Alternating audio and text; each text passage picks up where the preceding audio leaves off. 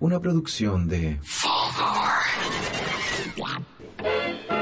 Hey amigos, bienvenidos a un nuevo capítulo de Hablemos de WIT. Una vez más, su amigo Nacho transmitiendo desde la casa de Full God Labs. Hoy día tenemos un capítulo totalmente distinto a lo que veníamos haciendo.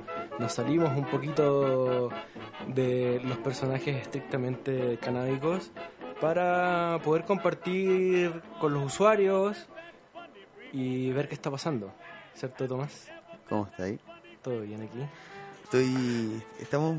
eh, sí, haciendo un capítulo un poco distinto, pero siempre asociado a, a actores eh, que pues, se relacionan con el cannabis.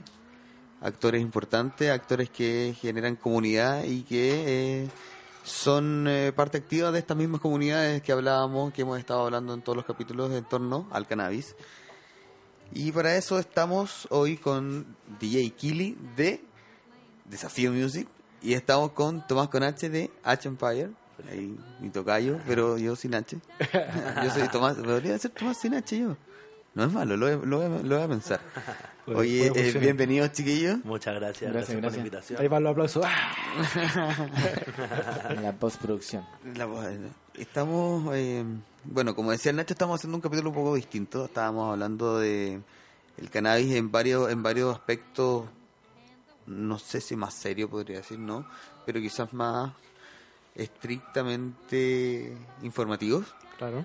Y ahora queremos hablar un poco de comunidades. Ustedes son parte de la comunidad musical asociado. ¿Cómo, cómo, eh, ahí, cómo, cómo podríamos describir eso? De las nuevas generaciones. De las nuevas generaciones. Yo creo que lo que más me, me interesó de, de estos invitados y de cómo podíamos mezclarlo con el cannabis es de que ambas industrias, la industria musical y la industria del cannabis, de una u otra forma han tenido que evolucionar.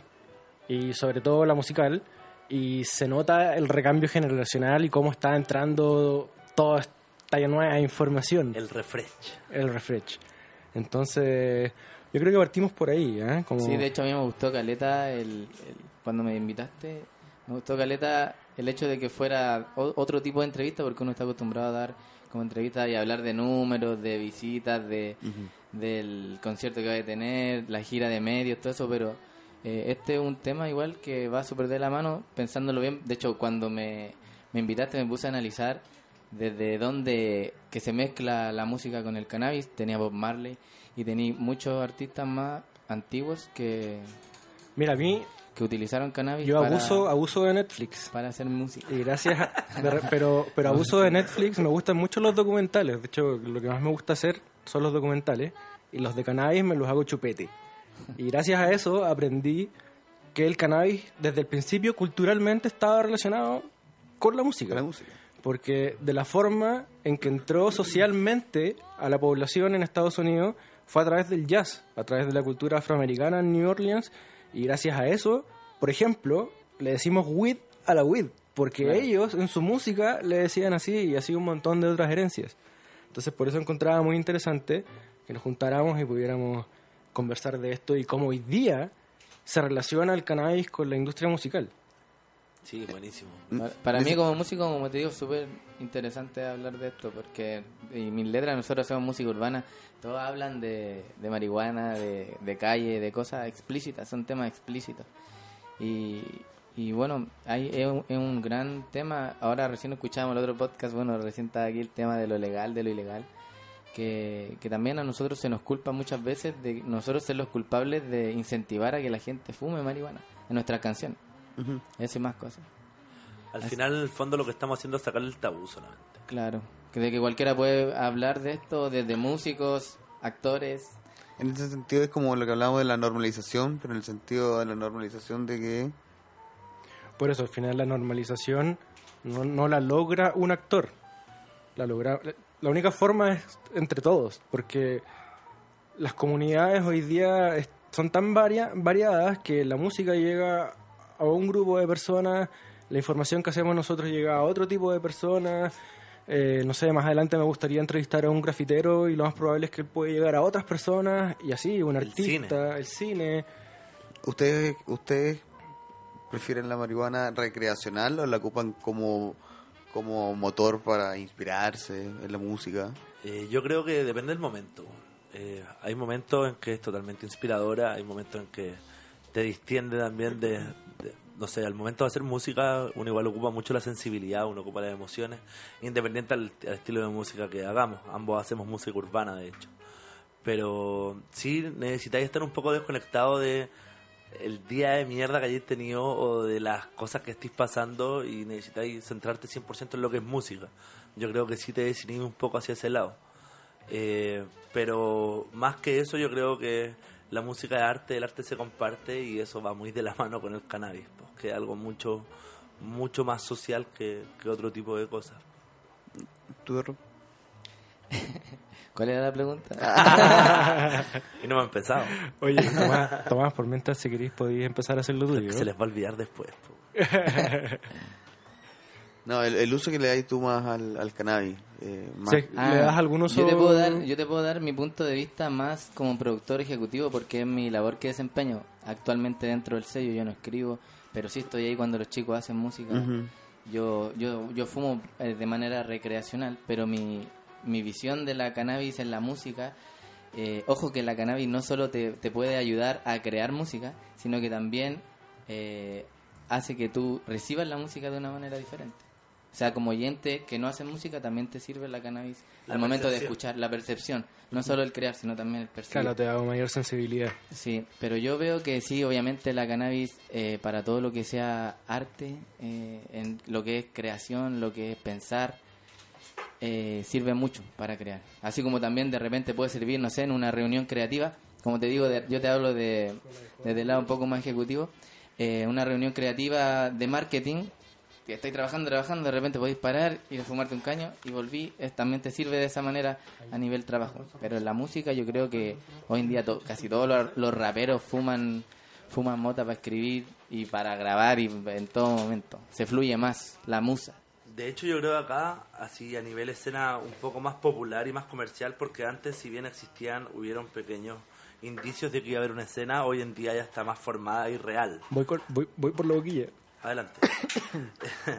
Eh, era necesario que se descartuchara un poco el tema de la marihuana, el tema de la calle, como bien decía hasta acá mi hermano. Eh, faltaba un poco eso que, que, que se sacara de tabú y se empezaran a mostrar las cosas tal cual, porque esto no es, o sea, no es algo que no veis en ningún lado, lo veis en todos lados, es parte de la realidad chilena, ¿cachai? O sea, en el fondo lo único que está pasando ahora es que la música lo está plasmando y lo está mostrando tal cual es.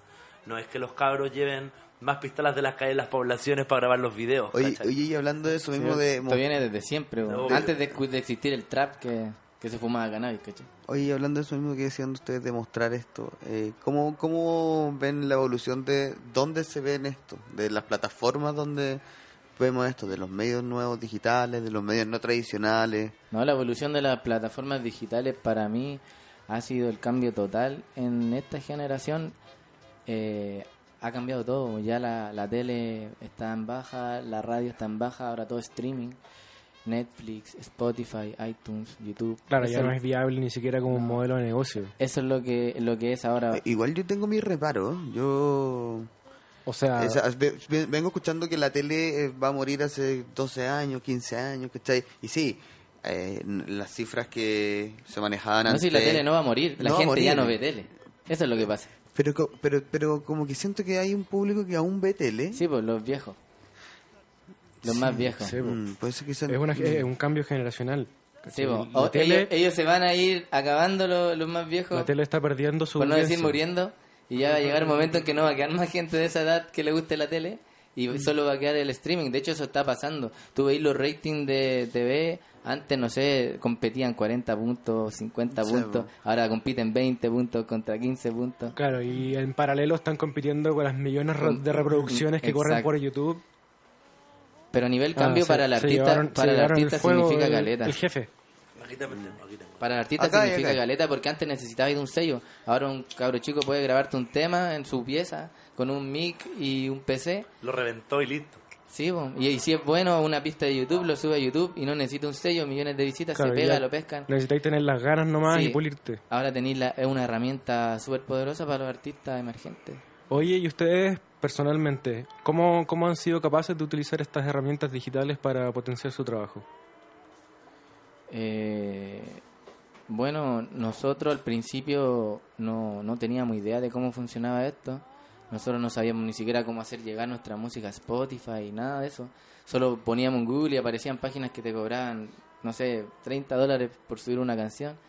Y de a poco nos fuimos interiorizando, nos fuimos interiorizando en lo que son las plataformas digitales. Y, y bueno, no sé, yo me hice la Academia de Creadores de YouTube, que también es algo que yo súper recomiendo a todos los que empiezan para que aprendan a usar YouTube, no solo artistas, sino también creadores de contenido como nosotros. Eh, eh, eso más que nada. Nosotros nos hemos ido, como te digo, adaptando de a poco y, y, y- y como en el transcurso de las cosas hemos ido superándonos y siendo más capaces. Hoy en día ya, gracias a Dios, tenemos una plataforma que la sabemos utilizar al máximo, que es gratuita para nosotros, obviamente, porque cuando creces como artista ya aparecen sellos a ofrecerte mejores cosas, ¿cachai? Pero al principio, cuando nadie cree en ti, tenés que pagar por tener esas cosas. Claro, hoy día es mucho más barato. Hoy en día me partir. pagan por estar en esas cosas. Sí, yo creo que a nosotros nos pasó lo mismo. Eh, también somos, yo creo que somos parte de la generación que le ha tocado como ir aprendiendo e ir desenvolviéndose con todas estas nuevas herramientas que hay. Entonces, como que se aprende en el trote, se aprende en el camino. A medida que la misma música explota, también tenéis otras obligaciones, como estar en otros tipos de plataformas, eh, aparecer con otra calidad de video, etcétera, etcétera. Y todo eso es adaptarse a lo que vais viviendo en el día a día. Sobre todo porque esta es como una escena que se está estamos creciendo junto con ella, está recién. Entonces, yo creo que quizá otra- las siguientes generaciones va a ser mucho más fácil, van a entender. Y en ese sentido tienen, tienen ustedes más acceso como a la información de su público, a saber quién es su público. Sí, pues, está toda la información adentro. todo y cada vez mejorado ya, por ejemplo, de hecho hace poco se actualizó la aplicación de Spotify Artist, que es la aplicación que tú manejas para para, Yo no- yo no- para no- ver no- tu perfil. para ver tu perfil de Spotify de los artistas que tú manejas, puedes cambiar la foto perfil del artista. Se actual- Ay, que te- ya, yo, yo, te- Es como- nivel- yo cacho claro, es como- Spotify es como- de usuario. Es como la plataforma Ya, interna hay una de- segunda aplicación del de- conductor de Uber. Claro, ya, Claro, ya, ya, exacto. perfecto. Exacto, eso mismo es.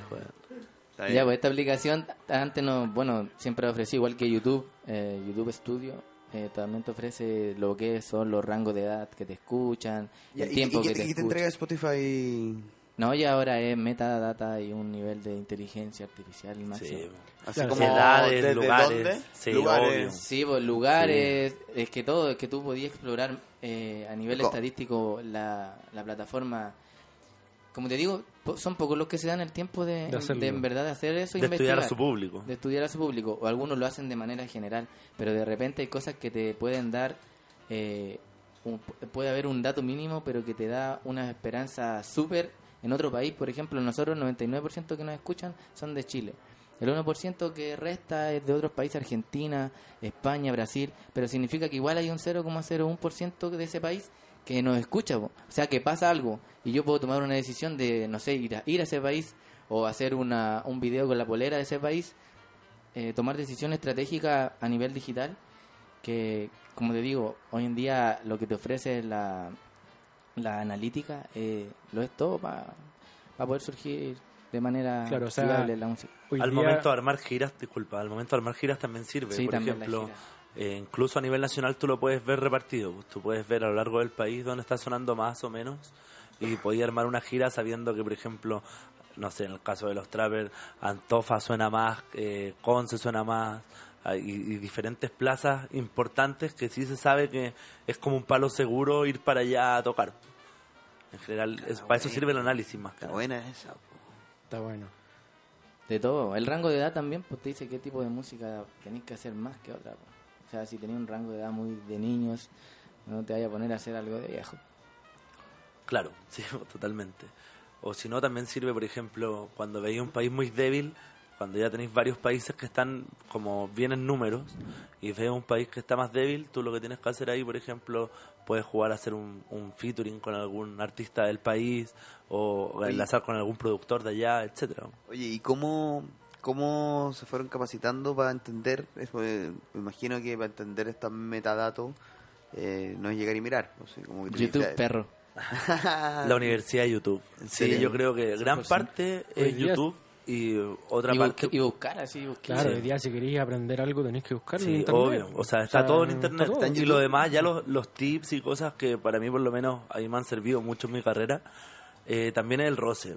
Claro, Eh, esto mismo, es cruzarte con otros productores, cruzarte con otros managers, en mi caso yo también soy manager de algunos artistas, y cruzarte con ellos y, y poder conversar, ver cosas, no sé, pues, situaciones que le han pasado a ellos, o, o trabas, o, o gracias que han encontrado en general, y eso desarrollarlo también, pues, llevarlo a la, a la modalidad de tu país. De distintas maneras vais ganando experiencia, obviamente, en el camino. Pero bueno, como te digo, todo fue de busquilla. po. Y cada vez está más fácil. Ahora ya, no sé, antes no se sabía. Cuando yo empecé, ponte hace dos años, tres años con desafío. eh, tú buscabas y como información de plataformas digitales y también era como algo súper confuso. Hoy en día ya todos saben lo que es una, una distribuidora digital, que tú podéis pagar suscripción por estar en ella, a los mejores artistas les ofrecen cosas, le ofrecen contratos, eso ya no es, antes como que estaba oculto, así como que fueran los Illuminati por decirlo así. Claro. Oye, ¿Quiénes, quiénes agregan música a Spotify? yo siento que la... Sí, yo- yo- ¿Cómo yo- chucha? Sí, sí, Weón, yo ¿cómo siento que la- que hablar? yo siento que la- yo ¿Cómo no llamo sa- Spotify No así? sabría con quién crees hablar. ¿Con cuál Spotify, Llamo a po? 007. eh, Yo encuentro increíble la explosión que tuvo la industria urbana en Chile con, Sí. con el medio digital, con Spotify, como, como decís tú, en dos, tres años, estar como están hoy, yo encuentro que lo, lo extrapolo a un negocio, o sea, tradicional, Sí. porque eso es lo que ustedes hacen también es un negocio, pero a algo tradicional, a lo que ustedes han logrado en dos, tres años. eh, Igual, como país vamos un poquito atrasados en un momento. Yo creo que, si lo piensan, la explosión de esto, creo que el 2017 cumplió de año YouTube, algo así fue más o menos, 2017, 2018. Y esto está explotando como se debe, a- o, o camino a como se debe, mejor dicho, trato siempre de verlo un poco más grande. Hace unos tres años, si es que Claro, claro.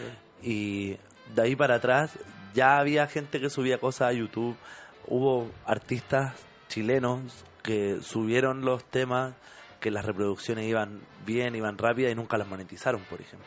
Detalles pequeños, solamente de, de la desinformación que nosotros tenemos al estar. Yo creo que es un asunto geográfico también. Puro Estamos en el- AdSense, Google AdSense. Sí, claro, a lo más reciben AdSense si es que. Sí. Sí, yo creo que De- se, se quiera o no, igual hay una brecha tecnológica todavía en Chile a nivel digital. Sí, siendo que siendo que Chile es, un- o sea, Santiago particularmente es una potencia en el tema Sí, de pero tecnología. geográficamente estamos muy lejos del roce de los otros países. Recién estamos, por ejemplo, eh, con más con más extranjeros, con más roce con gente de afuera, ¿cachai? Todo ese tipo de cosas. Literalmente nosotros se demora lo mismo un colombiano en llegar a Perú que un peruano en llegar a Chile, ¿cachai? Y están al lado. Pero tenemos prácticamente dos smartphones por persona en Chile. Entonces, igual es una cosa de que la gente no ha querido, como decís tú, Ocupar la información como ocuparla se como se debe. Ven También. la estadística y dicen, ah, una estadística.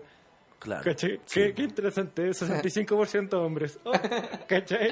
Sí. Y queda ahí, ¿cachai? Entonces es como que igual es importante el paso que uno da de decir, oye, esto me sirve, esto por algo está aquí, Sí. si yo lo analizo y lo pruebo y funciona, chuta, es por algo, entonces ahí ahí no te podéis salir nunca Es un más. número, pues, es un número.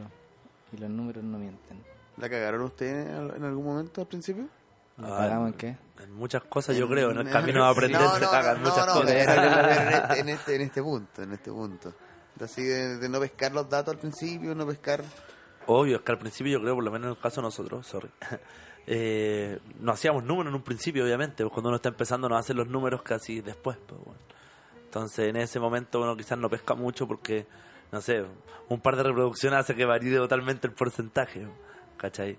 Después ya cuando los números son mucho más altos, eh, para que varíe un porcentaje u otro, como decía antes aquí mi compadre, por ejemplo, no sé, pues, un 1% para los cabros ya es harto, ¿cachai? Un 1% que te escuchen afuera no es poco, no, no son 10 personas que te están escuchando en un país, ¿cachai? Porque parte la medida es de, no sé, po, 10 millones, un millón, y de ahí para abajo, de ahí para arriba recién. Pues ir a hacer un show, sí o sí. Sí, claro. Te da. ¿Cachando dónde? po? Sí, Obvio. teniendo un buen manejo, es otra, esa es otra cosa también. Y lo otro es que tú también puedes ver, quizás no tan eh, detalli- detalladamente, pero puedes ver también los números de los otros. Entonces también se puede hacer algo estratégico y, bueno, por ejemplo, no sé, si voy a hacer un, un evento afuera, el invitado de la zona también uno lo puede elegir sabiendo que no es el que tiene mejores números, etcétera. O sea, a nivel, a nivel tanto logarítmico como a nivel numérico se puede. Yo no sé si siempre sea la estrategia correspondiente, pero sí se puede, se puede usar a favor. Oye, ¿algo nada que ver? Para ir cambiando. un- ¿Han visto el último capítulo? Todavía no, Oye. veo el, todavía no veo el. Em, Yo, yo sé que los artistas siempre tienen necesidades. Y dentro de, de esas necesidades, ¿es recurrente el cannabis? Es, por ejemplo, vamos a trabajar con tal persona te- y te pueden pedir, oye, necesito esto, Ya, necesito yo- permiso para poder... Esto es para que no le sigan sorprendiendo los productores de eventos. Yo sí lo pido en el Rider. Perfecto. Obvio, sí, sí va dentro del Rider. Y a, a nivel, eh, así como para- grupo para- propio. Para los amigos, ¿qué Claro. es el rider? Ah, Ah. sí, sí. Ya. A, a mí me pasó una talla, de hecho, el otro día que nos estaban echando por, por estar fumando ¿Dónde? en un evento. No, Pero no. yo dije, yo, dije, yo dije, no, yo dije, si no quieren nos vamos, pero nosotros pedimos un camarín que se pudiera fumar. Obvio, Entonces, exacto. si no está dentro del este, yo me voy y me voy con mi 50% para la casa. me, ha, me ha pasado, por ejemplo, en cosas así, en, en, en locales que no son necesariamente de música urbana, que no están acostumbrados a recibir ese público, que de repente llega así el... el Rider. Al tiro lo explico. Que llega el guardia, por ejemplo, te dice, oye, aquí no se puede fumar y es como, bueno, estamos, no sé, en la prueba de sonido, es como lo entendimos nosotros, está todo hablado con la productora. No, es que la, la productora no es del local. Esos son temas de ustedes. Acá adentro nosotros ya tenemos el trato con ellos. ¿Qué es un rider? El rider es la lista de requerimientos, tanto técnicos o el rider de hospitalidad, de diferentes cosas que uno pide antes de hacer eventos o cosas con, con gente en general, pues, antes de un trato en ese tipo de shows. Claro, entonces ahí uno, uno ahí puede definir todo. Por ejemplo, piezas que se fumen, eh, camarines que se fume, eh, transporte para los que son muy fumeta cuando te mandan en una van y tenías una van de, no sé, tres horas hasta un lugar y quizás... Yo, yo he trabajado con artistas que sí quieren fumar todas las horas y es- O dentro sea, de claro, todo, usted- no sé si es ah. que estén en su derecho por, por ser los artistas, pero, No, pero ya está, está, dentro del pero ya está trato normalizado. exacto. y. Es como lo que estábamos hablando de que ya ese sector está listo. ¿Cachai? Solo tiene que esperar a que el resto haga lo suyo. ¿Cachai? Ya está, ya no, ya lo tienen incorporado, no se preocupan de lo que los vayan a mirar mal, y que le vayan a dar color, ¿cachai? Ahora, igual es que tener, yo encuentro igual es que tener ojo en ciertos momentos. Pues no sé, cuando viene la, no sé, la señora con la hija, con el hijito chico y te viene a conocer, Obvio, no mo- voy a estar con el caño en la boca. Además que tampoco voy a decir así como, oye, yo no fumo, no, pero no estar con la guay tirándole el humo al cabro chico. siempre- Igual hay, hay ciertos tinos, pues, ¿cachai? Al- no sé, a mí que me, que me toca ser el manager. Obvio, sí. A mí que me toca ser el manager, por ejemplo, también al frente de los productores no voy a estar todo el rato como chancho así para atrás, fumando y tomando. Claro, yo- yo me imagino porque yo tengo que... que- llegar al momento del trato, tengo que preocuparme de que mis artistas estén bien, etcétera. Hay momentos, pero lo más probable es que no, no te lo cuestiones. Pero claro, debería normalizarse, como decís tú, en un 100%. po. Claro, o sea, No, que no esté ese tabú en un evento porque estáis en un evento trabajando, ¿cachai? Claro. Que podáis estar tranquilos y decir, puta, estoy fumando un pito, ¿cachai? Ahora, en la legalidad, Y no, y no me va a afectar a, al trato que venga después. exacto, ni a cómo te subes a tocar, ni nada de eso, se supone. O Se sea, supone. al tino de cada uno. Igual, en la legalidad, uno no puede fumar adentro de locales públicos. Claro, claro. Pero en un backstage, si es para el mismo artista, no hay problema. Hace poco nosotros tuvimos... Pero igual se hace. Igual, Sí. igual fuman Sí. en público en- cuando tocan. Sí, Claro, arriba sí, totalmente. Yo, por ejemplo, yo que estoy de DJ, por ejemplo, que también aparte soy DJ, eh, también, pues, siempre me llevo, por ejemplo, uno para el show y uno para el camino, obvio. Tiene que estar. pues. Eh, pero, por ejemplo, no sé, hace una semana atrás, sí, hace una semana, estuvimos en el Hip Hop al Parque, que es un evento enorme, enorme, enorme, así, de hecho, de los más grandes de, habla hispana en lo que es urbano, y es del gobierno. Y el gobierno colombiano comprenderán que es totalmente guerra contra las drogas, en general. Entonces, no podíamos eh, fumar arriba del escenario, por ejemplo. No podíamos porque es televisado, no se podía mostrar que estábamos fumando ni nada. y abajo todos todos los que te han visto en la historia tirando caños prendidos para arriba. así. Entonces el piso se veía así como, como el humito, como salía, tú pasando y caía el humito. así.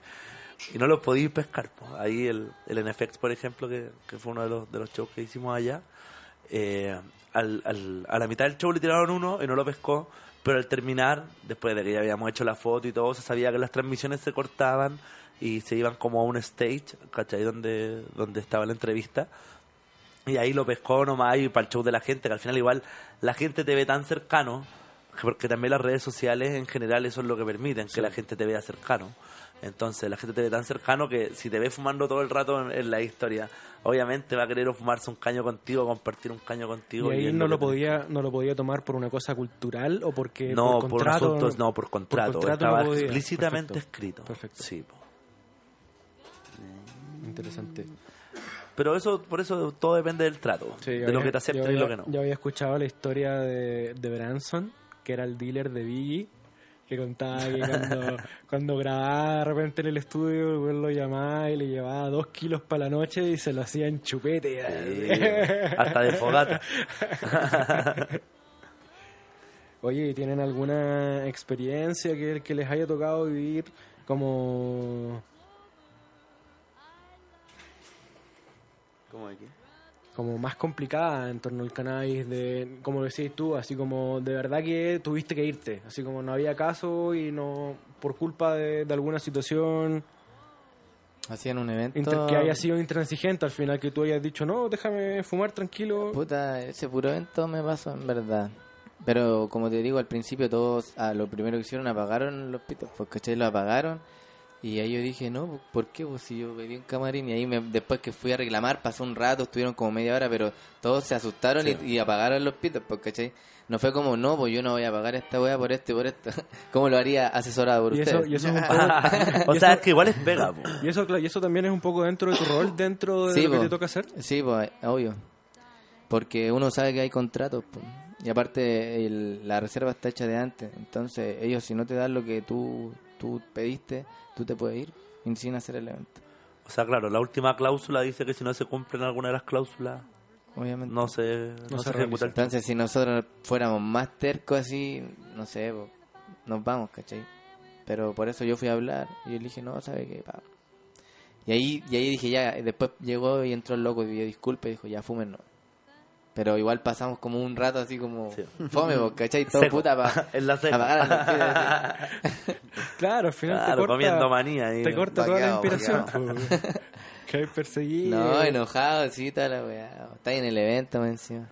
Sí, en el fondo yo creo que todo lo que va de la mano con los riders y todo eso no es tanto como por darle color y nivelarte con el del lado, medírtela como yo digo ordinariamente.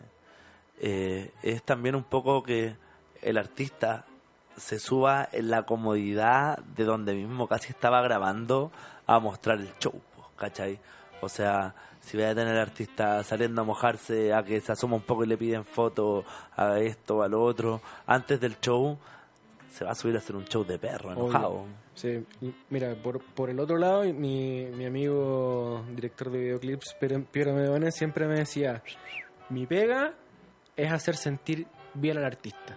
Más que dirigirlo, ellos saben qué hacer y todo. Yo tengo que hacerlo sentir como una estrella y lo mejor posible para que lo dé todo. Exacto. Es lo mismo que le pasa al que los graba. El productor o, el ingeniero en grabación tiene que preocuparse de que él esté lo más cómodo posible. Bueno, hay historias así, no sé, en los 90 Sex Pistol llegaban, arrendaban ya con los millones que tenían, imagínate, Punky al máximo, llegaban al estudio de grabación de la, del sello que hayan estado, que siempre fue gigante, ¿cachai? Y lo bueno, lo hacían cagar y lo desarmaban entero y tapaban las ventanas y de copete y si tenían que botar una lata al suelo para que se viera más de la onda de ellos. Para que se viera punk. Exacto, porque imagínatelo todos fifi en los asientos de cuero así bien sentaditos sin poder tomarse una cerveza, son po, ¿cachai? Eh, La comodidad se busca para eso más que para el color, ¿cachai? Yo creo que lo demás igual es un poco lo que genera la prensa, las redes, lo demás. Claro, pero, al final siendo un pero arte, es la comodidad. mientras más cómodo estés, Exacto. mientras más Sí. acomodado Es estés. como poner a un pintor a pintar un cuadro en medio de un paseo, no sé, por algún lugar. Pues, weón, no. Tiene que tener su comodidad, su rincón. Es verdad. es real. ¿Estamos? Estaba bueno el pito. Está bueno el pito. Ah, bueno. Gracias una vez más a los amigos de Estrecho Eso Verde te iba a decir, muchas gracias. por, de- Vamos, por ayudarnos a estar así. vamos a probar ahora. Vamos a, cer- vamos a cerrar igual. Eh, no, vamos a agradecerles y vamos a probarlo después de cerrar. Ah, vamos a cerrar. Muchas Gracias, gracias, a nuestro amigo de Estrecho Verde. Nos dejaron esta vez que nos dejaron Nos dejaron Crumble de CBD Crumble de CBD para probarlo en Puffco. para probar en el puff. Oye, y muchas gracias a nuestros amigos por estar con nosotros. Gracias a ustedes por la ¿Quieren invitación. Dejar alguna invitación a nuestros audio escuchas. A sus redes, por supuesto. No, más que nada redes. agradecer. Gracias por la invitación. Buena la conversa. Bueno, Genial, hermanito, conocernos. Muchas gracias a nuestros amigos de Fulgor Lab por Muchas eh, gracias. prestarnos sus instalaciones tan increíbles. Eh, por eso se escucha también esto. Kili, No, agradecido por la invitación. Entretenido. Espero venir de nuevo. ¿Quedaste Y bien? sigamos a hablar, hablando de mota. ¿Quedaste, Hablan- ¿Quedaste bien? Sí, que bien. Bien volado. Estuvo entretenido este capítulo de Hablemos de Will con los amigos. Nos vemos para la Interesante la, la industria urbana musical que se viene en Chile. ¿no? Estar atentos. Acuática. Ya pues cabros. Muchas gracias, Nachito. Nos vemos. Nos escuchamos la próxima semana. Adiós. Chao, chao.